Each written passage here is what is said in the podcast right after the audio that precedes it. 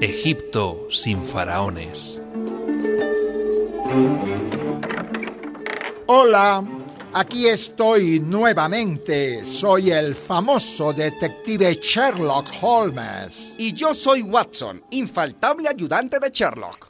Querido Watson, hoy tenemos pendiente un interrogatorio. ¿Interrogatorio? Me han enviado un cable por internet, Watson, donde me hacen tres preguntas. ¿Quieres escucharlas y ayudarme a responderlas, Watson? Claro, claro, Sherlock. Sabes que siempre estoy a tu lado para descubrir crímenes y criminales. Pues parece que de eso se trata, Watson, un caso de criminalística. Escucha, Ah, sí, escucha. Dice así la primera pregunta. ¿Cómo llamaría usted, señor detective, a un sujeto que es capaz de matar a 300 personas en 15 días? ¿Qué dices tú, Watson? 300 asesinatos en apenas dos semanas. Asimismo. Un serial killer. Un, un asesino en serie. Ni el sicario más despiadado mata tanta gente en tan poco tiempo, Sherlock. Segunda pregunta, Watson. ¿Cómo llamaría usted a un sujeto que ha hecho un atraco bancario de 50 mil millones de dólares?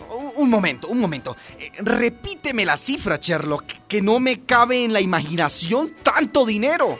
50 mil millones de dólares, Watson. Una montaña de plata que tampoco cabe en ninguna caja fuerte de ningún banco. ¿Cómo llamarías tú al tipo que se roba esa millonada? Bueno, eh, ladrón sería poco. Habría que llamarlo ladronazo. O mejor dicho, ladronazazazazazazo. Tercera pregunta, Watson. Dime, dime. Escucha lo que dice aquí. ¿Cómo llamaría usted a un sujeto que se pasa no uno, ni cuatro, ni ocho, ni dieciséis años gobernando un país, sino treinta años? Treinta años sin que nadie lo elija. Treinta años sentado en la silla como jefe absoluto. Definitivamente es un dictador, Sherlock. Un tirano, un faraón. Exacto, Watson, un faraón.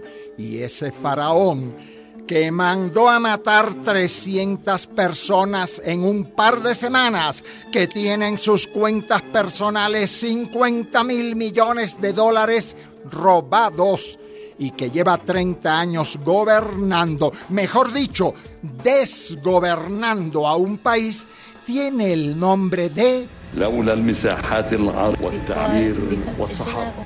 Hosni Mubarak, el actual presidente de Egipto, el actual faraón de Egipto.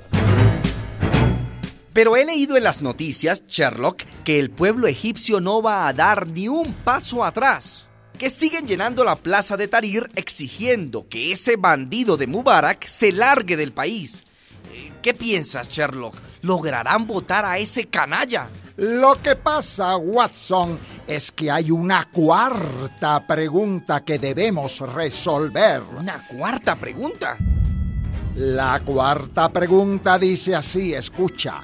¿Quién, quién ha permitido que ese señor asesino, ladrón y dictador se mantenga en el poder durante 30 años, ah? Mm, estoy oliendo que la respuesta es Estados Unidos. Tienes buen olfato, Watson, olfato de detective. En efecto, Estados Unidos ha sido el padrino de Mubarak todos estos años. Siempre los gringos. ¿Sabes cuánto le ha dado Estados Unidos en ayuda militar a la dictadura de Mubarak? Ni lo sospecho.